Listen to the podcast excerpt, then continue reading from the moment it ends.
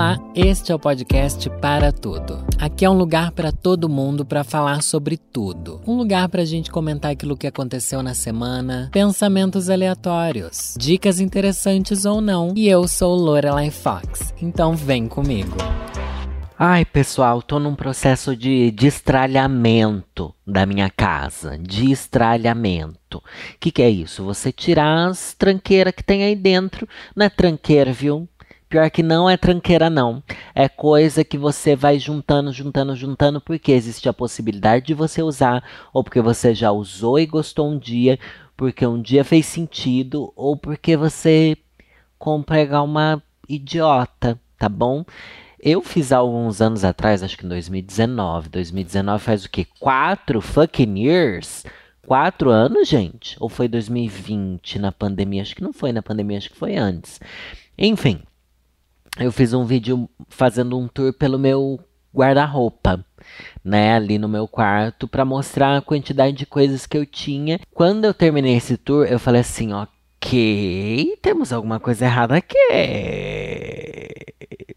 Eu tinha muita camiseta e eu tinha uma coleção de mais de 70 cuecas. Tá bom, algumas delas são lindas, incríveis e que, tipo, nossa, eu tinha que comprar? Sim. Algumas outras eram tipo, nossa, tá bom, já usei, né? E, gente, essa coleção só foi aumentando cada vez mais tá bom? Eu sou um viciado em comprar cueca. Se eu vejo uma cueca que é minimamente diferente, não importa o modelo, seja slip, seja boxer, seja samba canção, seja jockstrap, seja cueca da Shein, seja cueca da Calvin Klein, eu vou comprar se eu achei bonita, tá bom? Isso é um problema. Daí cheguei nesse ponto que esse, nesse final de semana, nesse final de semana não, nesse ano, eu tô levando muito a, a mágica da arrumação da Marie Kondo muito a sério de novo, porque é um livro que me ajudou muito. Mas, mano, destralhei tanto, eu joguei metade das cuecas fora. E o ruim de você ter tanta cueca é que você não pode doar. Porque, tipo, as camisetas que eu tenho aqui, nossa, eu separei muita camiseta. Que ou não me serve mais, ou que, tipo, nossa, eu já usei demais, ou eu. Na verdade, eu tinha, mas eu não gostava, sabe? Daí eu falei, mano, separei aqui, vou dar para minha amiga, que minha amiga ela leva para pontos de doação, que ela trabalha num, num, colégio que tem essa coisa de doação, né? E ou algumas para ela mesmo, e as roupas de Lorelai, ela pega tudo. Ela pega tudo. Porque a roupa de Lorelai também tem isso. Eu comecei a olhar e falei assim, nossa, eu não me vejo mais usando isso. Hoje em dia, Lorelai, minha drag, não sei se você sabe, eu sou uma drag queen na internet, né? Na vida real também.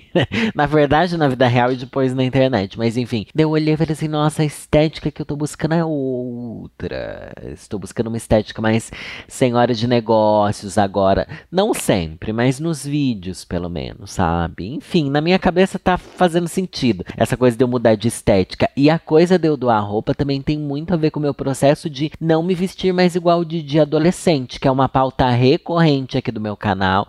Não, aqui não é o canal, aqui é o podcast. Mas é uma uma pauta recorrente daqui e eu quero mudar. E, gente, eu sou alguém que, sei lá, a cada mês. Não, a cada mês, né? A cada três meses eu venho falar dos livros de autoajuda aqui para vocês. Você vai ler a, a, Como é que é o nome? A mágica da arrumação? É a fantástica mágica da fábrica de chocolate da arrumação? Como é que é? Mágica da arrumação. Acho que é esse o nome mesmo. A Mágica da Arrumação, Marie Kondo. É um livro que é muito su... Como é que eu posso dizer? Fez um grande sucesso anos atrás. Daí eu vi um vídeo da Jojo. Te lembra da Jojo? Um beijo, Jojo. Uma das maiores influenciadoras que esse país já teve. Daí no vídeo a Jojo falou assim: Nossa, esse livro daqui é incrível. Daí eu falei: Tá, se a Jojo falou, eu vou comprar. Eu acho que eu nem tinha canal nessa época, eu já tinha. O meu canal tava muito começando, enfim. Um bafo pensar nisso. Que, tipo, nossa, então faz tipo uns oito anos. Isso tá bom, vamos, foco aqui. Daí eu li esse livro, um tempo depois, e comecei a praticar isso. Só que o livro ele é idiota porque a gente. É um livro que fala assim. É um livro que é idiota e eu tô falando pra você ler, né? Mas é exatamente isso. Porque você pensa assim, nossa, você tem que abraçar sua roupa para sentir o que você. se ela deve ficar com você ou não. Porque o processo de arrumação da Marie Kondo, de destralhamento principalmente, é você fica com coisas que te tragam uma alegria. Coisas que não te trazem, você se desfaz. E no começo isso parece tão idiota, mas depois que você começa a perceber isso, claro que eu não abraço as minhas roupas, mas eu começo a perceber, eu realmente gosto disso, eu só tenho isso. Eu gosto, eu quero estar só com coisas que eu goste mesmo. Daí tem umas roupas minha de Lorelai, gente, não sei se vocês têm isso, que é tipo, eu olho para aquela roupa e penso, putz, ela é bonita, ela funciona, mas eu não tenho boa lembrança de quando eu usei essa roupa. Ou sei lá, essa roupa me lembra dias que eu fui gravar e tava muito calor e, e eu percebi que ela não é uma roupa funcional, não é prática, mas eu quero ficar porque é bonita. Daí, não, não, não, não. Se desfaz. Se você puder, se desfaz. E a gente geralmente pode se desfazer, né? A gente geralmente pode se desfazer. E tem muito mais pessoas precisando de roupa do que a quantidade de roupa que a gente geralmente tem. Porque provavelmente você que está me ouvindo é também uma pessoa que tem o privilégio e a sorte de poder escolher o que você vai vestir ou não e tal. Enfim.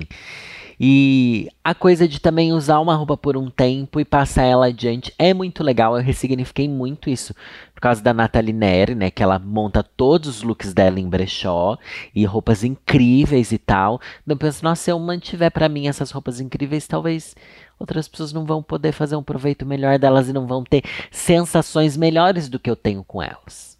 Entendeu? E, e daí eu tô muito nisso. E também tem essa coisa de. Eu tava vendo uns canais. Nossa, eu tô numa fase que, gente. Todo esse começo de ano a gente tá percebendo, né? Eu tô com algum surto. Não tô, eu tô, não tô normal. Eu sei que, tipo, daqui seis meses eu vou olhar para todo o conteúdo que eu produzi nessa época e vou pensar, nossa, você tava doidinha, hein?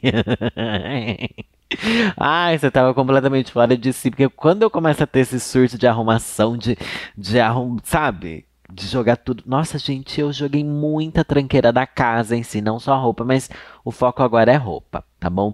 Mas joguei muita coisa fora, enfim. Eu tenho visto uns vídeos sobre minimalismo. Minimalismo é uma coisa que eu não pretendo para mim, tá bom? Sempre fui minimalista é compulsório quando a gente é obrigado a ser minimalista porque a gente não tem dinheiro para ter as coisas. Então, às vezes eu acho que essa coisa do minimalismo é uma pegadinha tá? Das pessoas que sempre foram ricas, sempre tiveram tudo e agora elas podem escolher não ter nada. Isso não é uma regra, mas é um é um sentimento que eu tenho sim, viu? Algumas. Porque daí você vê o cara mó rico, mimado, que ah, eu sou minimalista. Eu só tenho o meu MacBook Pro 2072, que custou 70 mil reais e não preciso de mais nada. Ah, pau no teu cu também, né? Assim é muito fácil. Mas a gente sempre foi minimalista, por quê? Porque eu não podia ter um videogame, eu não podia ter uma televisão, eu não podia ter nada. Daí eu era minimalista também. Era feliz. Não era porque o capitalismo fazia com que eu quisesse ter um monte de coisa. Então, gente, é isso. A gente que foi privado de ter um monte de coisa, daí a gente cresce, tem a oportunidade de querer, de ter essas coisas.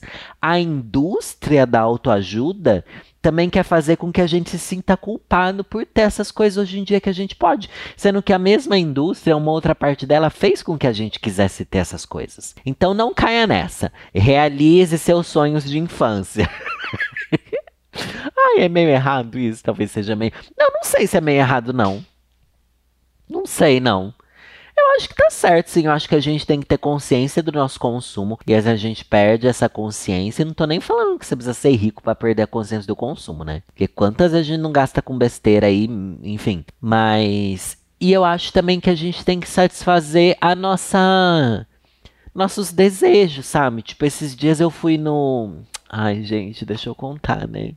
Eu falando, ai, vou jogar tudo que é tranqueira fora. E eu contando do que eu comprei, né? Mas é isso, também me livrei de coisas, mas comprei coisas que significam mais. Juro pra vocês, para mim vale muito mais eu ir no shopping, gastar numa livraria, do que ir no shopping comprar roupa. Quando eu vou no shopping comprar roupa, eu basicamente só compro roupa pra Lorelai. De Danilo eu não compro roupa nenhuma. Então eu compro só pro meu trabalho. Mas o que me enche de prazer é ir na livraria e gastar ali e comprar uma coisinha. Vou comprar uma coisinha. e não me desfaço. Essas coisas eu não desentulho, não, viu? Não, até a revista eu desentulhei esses tempos, viu? Deu um monte de revista para Lívia, livro também, livro que às vezes eu ganho, livro que eu penso, putz, eu não vou ler esse livro. E também não é o tipo de livro que eu quero ter. Então, me livrei, assim, ó, tô, tô indo bem nisso. Mas, enfim, fui na livraria, eu não, eu não consigo terminar um assunto, né? Eu não consigo, mas é um fluxo constante de pensamentos. É isso. Comprei o mangazinho do Yu Yu Hakusho, gente. Ai, eu não sabia que tava tendo isso, Yu Yu Hakusho. Vocês lembram de quando a gente era criança e assistia na. Era na manchete que passava Yu Yu Hakusho, né? Nossa, assisti tantas vezes. E é um dos poucos seriados que eu assisti do começo ao fim, que eu lembro dos primeiros até os últimos episódios de eu ter assistido. Porque tem uns que eles não passavam inteiro, né? Sempre cortava, ou era muito mais longo do que dava para passar, tipo Dragon Ball, que tem 90 temporadas. Chega uma hora que você já perdeu, né? Se perdeu no meio disso tudo. Mas o Yu Hakusho assisti inteiro, assistia com meu irmão também. E nossa, passou as temporadas inteiras várias vezes, eu assisti do começo ao fim várias vezes. Tem um carinho muito grande. Inclusive, eu tenho aqui em casa uma miniatura do Kurama que os meninos me deram, Diva Depressão me deu. Acho que foi de aniversário, não foi de Natal, foi de aniversário. Mas enfim, coisa mais linda. E quem não ama o Kurama? Esses uh, animes e mangás, né, no caso, é, japoneses, assim, eles sempre têm um personagem afeminado que a gente sonha em ser ele, né? E o Kurama era esse, que eu sonhava em ser ele. Ah, era muito legal. Ele tinha uma rosa que virava um chicote. Olha que absurdo, né? Só em... Ai, mas enfim. E eu gosto muito do Yu Yu Hakusho porque o protagonista, ele é uma pessoa meio zoada, sabe? Ele não é aquela pessoa muito da autoajuda, do bem, da assim. Ele, é, ele era um pária na sociedade, uma pessoa desprezível, que ninguém gostava dele. É o que a gente pensa, né? Até ele morrer. Ó, oh, deu um spoiler aqui, só que ele morre já no, na primeira página do mangá, gente. Então tá tudo bem. Não é um spoiler, não. Tava mexendo nessas revistas que eu tava desentulhando, vi muita coisa que eu desentulhei e tal, mas daí tem aquele momento que eu sento no chão e começo a folhear as revistas e procurar coisas para eu falar, né? Porque eu, minha maior fonte de inspiração são impressos. Achei uma matéria é uma matéria recente, mas acho que ela ainda vale. Os lugares mais legais para se trabalhar. Ai, gente, olha, em abril a Apple inaugurou sua nova sede na Califórnia. Aqui a gente está falando 2017, tá? Mas é a mesma coisa ainda. Que deixou muita gente com vontade de trabalhar lá. Conheça esse e outros lugares em que deve ser o máximo bater cartão. Aham, uhum, vamos ver. Aqui a Apple. A nova sede da empresa na Califórnia foi ideia do próprio Steve Jobs, que queria o design parecido com uma nave espacial. Ai, é linda essa sede, inclusive. Com painéis solares que garantirão energia 100% renovável e uma área para abrigar mais de 12 mil funcionários. O campus custou cerca de 5 bilhões. Meu Deus! O prédio, mais, o prédio corporativo mais caro da história. Nossa, mas teve algum prédio que não era corporativo e custou mais de 5 bilhões? O que, que uma coisa precisa ser, ser feita do que para custar 5 bilhões? Jesus, a gente é muito pobre, né? Mas enfim, vai-se no Toronto, Canadá. Repleto de. É outro lugar aqui para se trabalhar, tá? Repleto de móveis de madeira, o escritório do famoso grupo de mídia conta com um bar dentro das suas instalações que serve de café a uísque, unindo o local de trabalho e o happy hour em um só lugar. Às quintas-feiras, os funcionários se reúnem para assistir a um filme na sala de cinema do prédio. Não é isso que a gente quer. Não, mas a gente quer entrar num horário, sair num horário fixo, tá? A gente quer uma demanda consciente de trabalho. A gente quer ter liberdade de escolha e aumento salarial. Gente, é, é, por isso que eu queria ler essa matéria. Sempre esses lugares assim, eles pagam de que vão te ajudar, de que você vai se divertir, de que você, nossa, gente, vamos assistir um filme. Não. Quero ver o filme com meu namorado em casa, sabe? Não quero ver filme com o pessoal do trabalho. Ah, mas isso cria um ambiente, você quer, você quer lá, você tá mentindo e você sabe disso. Você tá, vamos ver aqui o próximo. Google em Mountain View, nos Estados Unidos. Com cerca de 45 prédios, o Googleplex ocupa Nossa, 45 prédios. O Googleplex ocupa quase um bairro inteiro no Vale do Silício, na Califórnia. O lugar é tão grande que muitos funcionários optam por se locomover com as bicicletas disponibilizadas pela empresa. E o mais legal, seus familiares podem passar o dia no campus e participar das atividades recreativas oferecidas pela companhia, como ginásticas e aulas de dança. Aqui eu já vi mais vantagem. Aqui eu já vi, porque daí você usa o dinheiro da empresa para proporcionar lazer para sua família. Se bem que lá no Vale do Silício, né? Uma coisa louca. O Vale do Silício, querida, bate o peitinho. Eu acho que ia ser muito legal. Não, mas eu lembro que quando eu era criança, meu pai sempre foi carteiro, viu, gente? Por isso eu tenho um carinho muito grande pelos Correios. Eu sei que, ai, os Correios passou por tanta desgraça ultimamente, mas enfim. É, mas eu tenho essa coisa de correios, entendeu? Se eu vejo um carteiro, eu quero ser legal com carteiro. É que hoje em dia parece que não tem mais esses carteiros que vai andando, né? Eu nunca mais vi assim. Enfim, trate bem os carteiros, tá bom? Carteiro, muito legal. Roupinha azul e amarela, roupa descolada muito da hora. Enfim, já falei muito do meu pai ser carteiro, eu acho, né? Mas eu ainda podia fazer um episódio só sobre meu pai ser carteiro e ele conhecer, pelo menos a, até alguns anos atrás, né? Todas as ruas da minha cidade. Você falava um nome, ele sabe onde fica aquela rua. É bizarro. Isso, isso quando ele não sabia o CEP das ruas, gente. Olha que absurdo. É meio que um superpoder. Tá bom, voltando aqui. Mas eu lembro que tinha isso de às vezes ter essas festas da firma. Meu pai foi, foi, pouquíssimas vezes que eu me lembre, tá? Eu lembro de uma ou duas vezes. É, que daí, tipo, a firma pegava assim um grande clube, levava todo mundo e tal. É bom porque a família se sente feliz, tá bom? E é uma coisa também que, que você faz, que faz com que a família crie carinho pela empresa. Eu acho que isso é importante. Porque é aquilo, você quer ter uma empresa que te proporciona momentos legais, mas seus momentos legais não vão ser com o seu chefe, né? Vamos, vamos ser bem sinceros aqui? Vamos ser bem sinceros? Mão pro, pro alto, assim, ó. Você não quer estar com o seu chefe. Se você puder estar ali se divertindo, atividades recreativas como aula, aula de dança e ginástica, que seja com a sua família. E não com seu chefe, com seu supervisor, com a pessoa que fala mal de você na hora do café, né? Vamos aqui para outro lugar. Nike, na, em Nova York. Recém-inaugurado, o escritório da marca tem 4 mil metros quadrados. Esse é o menorzinho, hein? Esse daqui, querida, é tapete dos outros. É, possui um terraço com vista para o Empire State Building, um jardim na cobertura decorado com o símbolo da marca. Gente, quem se importa?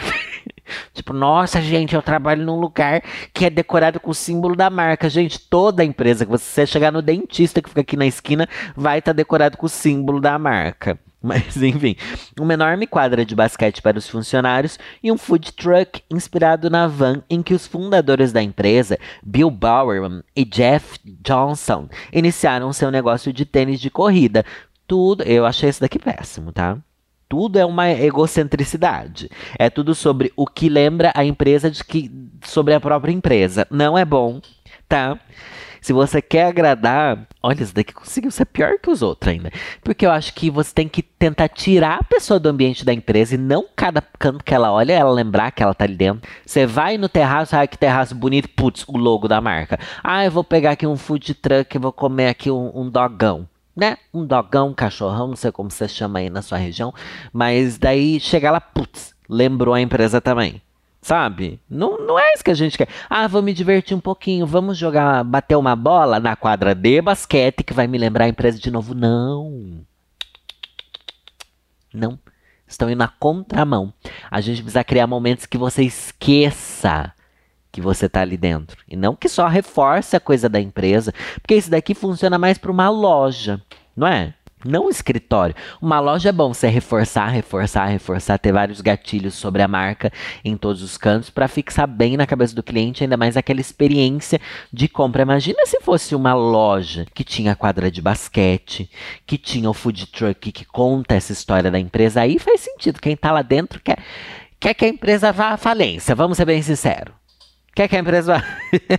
Mentira. Vou ler a última aqui, que tem uma foto bem legal. Vamos ver. Money, o nome do, da empresa.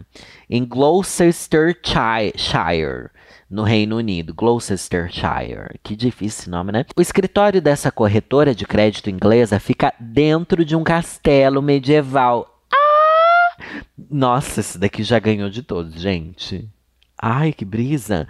A decoração do lugar mistura justamente elementos clássicos com design moderno, criando uma porção de cômodos temáticos, como uma sala de cinema inspirada em Star Wars, um banheiro dos Rolling Stones e uma cozinha cheia de mesas de sinuca, de pebolim e jogos arcade.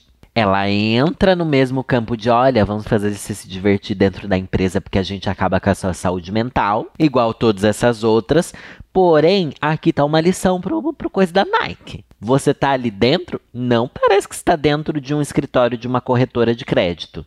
Parece que está dentro de um, sei lá, um museu da Madame Tussauds, parece que está dentro do Star Wars, que você tá ali junto com o Rolling Stone. Eu acho que é essa mentalidade que a gente tem que ter no ambiente de trabalho, né? Fugir da realidade. Fugir. E a verdade é essa, gente. Agência de publicidade, muita gente fala assim: ai, Lorelai, você fala tão mal de agência de publicidade, não sei o que lá, não sei o que lá. Gente, eu só posso falar mal daquilo que eu vivenciei, né? Eu não vou estar tá falando aqui mal de.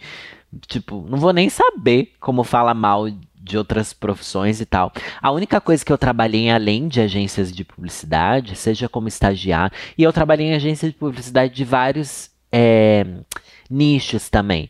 Em agência digital, que produzia mais conteúdo para o digital, e sites e plataformas, e e-commerce, sei lá o que. Trabalhei em agência que trabalhava em house, de que é tipo só para comunicação interna de empresas, nada que vá para fora. Trabalhei com agência que fazia muito anúncio para jornal e outdoor, enfim. Tive vários formatos de trabalhar nessas coisas assim. Fora isso, eu só trabalhei em. Nossa, eu tô fugindo completamente do assunto, né? Volta aqui. Só fora isso, eu só trabalhei em vendedor de maquiagem, gente. E como drag queen, né, em boate. Então são esses nichos que eu posso reclamar sim. Daí o povo fala assim, ah, você fala muito mal, não sei o que lá, não sei o que lá, não pode ser tão ruim assim. Ou do tipo, nossa, tá cuspindo no prato que você comeu, blá blá blá blá blá blá. Ai, sinceramente não ligo pra quem fala esse tipo de comentário. Tá, só tô querendo pontuar aqui que todo lugar e agência de publicidade é muito assim. Muito todo lugar que quer pagar de descolado. Olha, aqui às sextas-feiras nós fazemos um happy hour. Olha, nós temos uma mesa de sinuca. Todo lugar que é assim, gente, é porque eles acabam com a sua saúde mental. Eles vão te obrigar a ficar além do horário é, que você deveria, sabe? Então, já, já tenha isso em mente. O lugar tem muita regalia, o lugar é uma coisa ali que é muito, né? Tipo, nossa, divertido, descolado. Tem um cooler com cerveja. Amiga, foge. Foge ou já saiba o que você tá querendo entrar, sabe? Porque meio que não tem como fugir disso quando você é publicitário. Eu tive sorte de, na última agência que eu entrei, ninguém tá nem aí pra querer te fazer feliz. nesse sentido, porque a única felicidade era entrar no horário e sair no horário e, e ganhar seu salário, sabe? É isso. Você não quer virar à noite, você não quer ter que lidar com prazos além do momento, você não quer levar trabalho para casa. É só isso. Mas, gente, enfim, reclamei, reclamei demais. Onde você. Só que também tem aquilo, né? Tem lugar que foge com a sua cabeça, fode, fode, fode, e não te oferece nada em troca. Não te oferece nada e você fica lá sofrendo. É isso. Ainda mais em home office, né? E a gente que pensou que o home office seria uma grande solução e tal, é muito bom, mas em tempos de pandemia foi um caos trabalhar dentro de casa, né? Não só trabalhar, mas conviver 24 horas dentro da gente mesma é uma coisa assustadora. E sabe o que é assustador? A história que eu vou ler agora. Vou trazer um conselho ruim para vocês, gente. Conselhos Ruins é o quadro aqui do nosso podcast onde eu pego um conselho ou um conselho, ou uma fofoca, ou até caso de terror, vou trazer às vezes também. E dou minha opinião. Muitas vezes eu dou um conselho, mas que é um conselho ruim, gente. Um conselho ruim. Isso daqui também é parte do meu projeto paralelo, que é o meu podcast secreto. Toda semana você tem um episódio extra de conselhos ruins lá na plataforma do Apoia-se, onde você apoia a vovozinha com 10 reais mensais tá bom? São 10 reais por mês só, o que dá 2,50 por semana. Tem mês que tem mais de quatro semanas, você paga menos ainda se você for fazer a contabilidade. Mas é, é 10 reais fixos por mês. Acho que debita logo no primeiro dia do. Não sei como é que é o débito, mas é uma vez por mês só que você paga, tá? 10 reais, um episódio a mais por semana que sai toda segunda-feira. E é um episódio, gente, pesado, tá bom? Não vou dizer que é pesado, mas o dessa semana, gente, foi muito pesado. Acho que foi o melhor episódio que eu já gravei de podcast, porque eu nunca ri tanto. O, enfim, não vou dar muito spoiler, mas posso dar spoiler também, né, gente? Posso dar spoiler. O último episódio de Conselhos Ruins do Clubinho da Vovó que saiu foi O Príncipe e o Pornô que é um episódio pesadíssimo. Eu até coloquei mais 18 no título para o povo se preparar. Pai de planta negligente e devolva meu cachorro. Tá bem eclético esse último episódio. Enfim, se você assinar o Conselhos Ruins, você pode ouvir todos os episódios que eu já postei lá, tá bom? Não é só a partir do momento que você assina, e sim tudo que eu já postei lá. Então já tem uns 7, 8 episódios lá para você ouvir. E toda semana vai ter mais, tá bom? Pensa nisso, mas agora vou ler aqui um que me mandaram, um pedido de conselhos ruins. E o nome desse quadro é Vou ler um conselho todo final de, de programa. Lembrando que o link para você acessar é apoia.se barra Lorelai Fox ou se você jogar aí no Google Apoia-se Lorelai ou Apoia-se Conselhos Ruins, você vai achar e também tem o link em todas as minhas plataformas. Gente, vamos ler aqui o conselho? Bora lá! Oi, vovozinha! Oi, Vitor! Tudo bem? Espero que sim. Estou aqui à procura de um conselho e espero que leia isso em um vídeo, pois estou desesperada. Sou a Isa, nome fictício, Tá, Isa pesadão, pesadão. Tenho 17 anos e sou mineira. Lore, o que acontece quando você tem uma amizade de anos que já não te faz mais bem? Termina a amizade. Próximo caso. Amiga, você tem 17 anos, já começa por aí. Você não tem uma amizade de tantos anos assim. Eu tenho amigos que eu conheço eles há 17, 18 anos. Eu tenho amizade. Enfim, mas isso não importa também, né? Você pode conhecer alguém há menos tempo e a pessoa já ser super sua amiga, ou há muito mais tempo e não ser tão próxima assim, né? É, eu tenho uma melhor amiga, um ano mais velha do que eu. Ou melhor, ela tem 18. Sempre nos demos muito bem, apesar de sermos muito diferentes mas de repente essa diferença tem me incomodado muito. Eu sou a amiga que faz terapia, assiste vídeos de autoajuda como os seus. Gente, meus vídeos não são muito de autoajuda, não, são mais de autossabotagem. Se inspira em mulheres fortes e seguras. Ah, amiga, está muito autoajudinha, hein? É boa em resolver os próprios problemas, tem uma autoestima elevada e procura sempre estar atenta a alguns assuntos, para fazer tudo com mais responsabilidade, como sexo, bebidas e essas coisas. Ela é o contrário de mim em todos esses quesitos. Nunca fez terapia, o que ela deveria fazer. Ai, gente, não tem autoestima, o que é normal, tá bom, gente? Não tem responsabilidade com sexo e, e, nos rolês.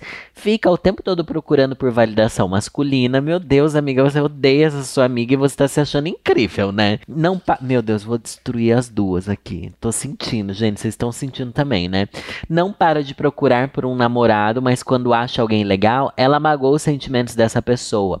Ela não sai do celular por nada, precisa estar conectada com 30 pessoas o tempo tempo todo. Eu tô cansada de lidar com ela. Ai, porque você é uma chata.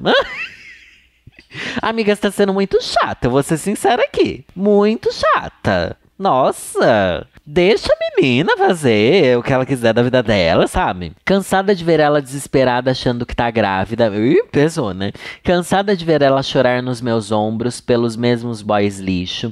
Cansada de ver ela odiando o próprio corpo e se comparando com Deus e o mundo. E cansada de dar conselhos e mais conselhos e ela nunca ouvir. Não sei se é errado o que vou falar, mas às vezes parece que sou amiga de uma garota de 15 anos. Mas você tem 17!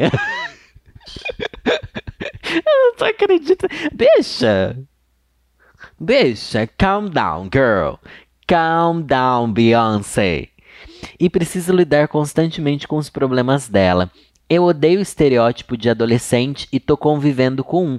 Amiga, você é uma adolescente. Você é. E, e não existe estereótipo pior de adolescente do que adolescente que quer não ser adolescente sabe? Porque são assuntos tão simples de lidar com apenas terapia ou conhecimento sobre saúde mental básico, são repetitivos e isso me cansa. É só olhar para ela que me sinto triste e vazia. Você acha que devo me afastar dela? Acha que estou sendo idiota? Por favor, Lore, me dá uma luz, desde já agradeço. Olha, eu acho que você está sendo uma chata. Você não é essa pessoa super resolvida que você tá sendo, senão você saberia lidar melhor com essa situação, tá bom? Então, calm down. Você não é uma adultona. Os adultos já são super problemáticos, gente. Então, não, não é, não tá sendo como tá sendo na sua cabeça. Ah, é, parece que sou amiga de uma menina de 15 anos. Você tem 17 anos, o que dá na mesma, tá bom? Ela tem 18, então também dá na mesma. Na minha cabeça dá tudo na mesma. É, o que você quer é que, tipo, você quer. Você não gosta dessa menina. É isso, né, amiga dela? Você não, não gosta dela. Tipo, é normal a gente ter amigos que cansam um pouco porque eles têm sempre os mesmos problemas. Mas isso não faz com que a gente não queira mais ser amigo. Faz com que a gente, quando eles chegarem com os mesmos problemas, a gente fala assim: Amiga, vamos voltar nisso? Você tá passando por isso de novo? Você já perde a paciência, blá blá blá. Dá aquela xingada, igual eu tô xingando você. Não porque eu não sou seu amigo, mas porque eu quero o seu bem. E tá tudo bem, mas você não gosta dela, você não gosta com a relação que ela tem com ela mesma. Você não tá disposta a ajudar ela, você não tá disposta a se colocar no lugar dela e entender por que, que ela passa por essas coisas. E acho também que você não acho que você está se colocando numa posição de muita superioridade intelectual sobre ela, o que é péssimo para uma amizade e para um relacionamento de qualquer tipo, sabe? Porque porque isso meio que não existe. Porque eu acho que quando a gente é amigo da pessoa, por mais que a gente seja muito diferente, deve existir essa sensação de pé de igualdade, sabe? Tipo, ok, eu faço terapia, é, eu tenho um monte de coisa resolvida dentro de mim, essa pessoa não tem, mas eu sinto que nós somos parecidos. Eu não sinto que eu sou melhor do que ela, ou que ela é pior do que eu, ou até que ela seja melhor do que eu, sabe? Ou se eu vejo coisas que ela é melhor do que eu, eu acho que é um equilíbrio que a gente tem entre si. Eu acho que é aí que tá a beleza da amizade, das relações e até em relacionamento amoroso e tal. Você nunca se sentir nem inferior nem superior, mas tipo complementares, entendeu? Não existe isso aqui. Tá completamente desregulada a balança da amizade de vocês. E eu preciso que. Eu preciso, é ótimo, né? Amiga, é melhor você colocar o pezinho no chão. Porque você tá se achando extremamente resolvida sobre todos os problemas. E não vou dizer que é impossível. Mas às vezes a gente acredita que tá muito resolvida, muito resolvida, quer acreditar muito nisso para esconder outras coisas também. Ou às vezes a gente fica tão cego nessa coisa do nosso ego tá tão grande, tipo, nossa, eu dei certo, eu funciono, eu sou do bem, eu sou inteligente, sou desconstruída, sou da autoajuda, faço terapia, blá blá blá, que você pensa assim, ai, o mundo tá aí para mim, daí quando você leva um tombo, estava tão cega só olhando que você era incrível que você esqueceu da possibilidade de você levar um tombo também. Então acho muito bom que você seja bastante consciente sobre drogas, sobre sexo, sobre, enfim, mas o fato de você invalidar é, a existência dessa outra sua amiga, que você diz que é amiga há bastante tempo e não sei o que, já mostra que tem algo muito errado nesse seu comportamento, sabe? Não sei se eu tô julgando muito, mas eu achei o tom de todo o seu e-mail meio problemático, assim. Meio problemático. Eu, na verdade, eu quero que a sua amiga se afaste de você. Sabe? Eu acho que, que seria bom para ela estar tá com alguém que conseguisse engajar nos problemas dela que você não se engaja. Talvez você não consiga ajudar ela porque você não, não consegue se colocar no lugar dela, você se acha num lugar muito diferente de onde ela tá, você não consegue olhar para ela com empatia, você olha para os problemas dela com desprezo, sabe? Ai, amiga, leva essa reflexão para terapia, tá bom? Coloca o pezinho no chão. E também é aquilo, né? Se fosse tudo tão incrível, se fosse tão resolvida, você nem ia estar tá fazendo terapia. E você fazer terapia, gente, fazer terapia também não é sinal de que você vai ser uma pessoa melhor, de que você vai melhorar. Pede para essa sua amiga fazer uma avaliação do que ela acha de você como amiga. Reflete sobre isso também, sabe? Reflete sobre o que você espera dos seus amigos. Porque Porque amizade é isso, gente. Sei lá. Ai, fiquei meio triste, é que acabei com, com, o clima. Mas fui sincera, hein, gente? Fui sincera e agora é isso. Vamos nos despedindo e lembrando para você apoiar o Conselhos Ruins, gente. 10 reais por mês e um episódio a mais de podcast secretíssimo da vovó. Entra lá no Apoia-se, apoia o meu canal, meu conteúdo, minha criação de conteúdo, se você gosta de mim. E se você quer apoiar também todo mundo que trabalha comigo para fazer essa engrenagem rodar, tá bom? Um beijo no coração de cada um de vocês e é nessa que eu fui.